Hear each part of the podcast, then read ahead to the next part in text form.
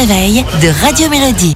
Bonjour chef. Salut Quentin, salut à vous. Euh, merci pour vos nombreux messages. Euh, voilà, euh, toujours ravi de vous revoir. En fait, aujourd'hui, on va faire une soupe de rhubarbe. J'adore la rhubarbe. Sucré. Oui, et en fait, la rhubarbe, souvent, euh, à l'époque où le restaurant était ouvert, hein, parce que ça, on se souvient même plus quand c'était. Jadis. Ouais, jadis, euh, les gens ils pensaient que c'était du poireau, mais en fait non, c'était la rhubarbe. En fait, la rhubarbe, vous l'épluchez. Coupez des bâtons de, de 8, 7, 8 cm.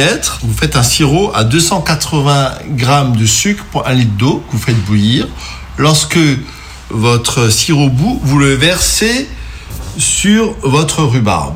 Et vous gardez ça 24 heures au réfrigérateur. Cette soupe de rhubarbe, on va l'agrémenter. Vous y mettez des framboises et des myrtilles. Euh, votre sirop bouillant sur les myrtilles et les framboises. Et donc, du coup, vous aurez une soupe de rhubarbe confite. C'est bien de, de le faire en deux, deux fois parce que sinon, si vous le faites en une fois, euh, la rhubarbe est rouge alors que là, vous avez le, vert de la rhubarbe et euh, les fruits rouges. Donc, on peut bien distinguer les deux. Ça, vous mangez avec des petits sablés ou des petits palmiers. Euh, c'est très sympa, c'est frais.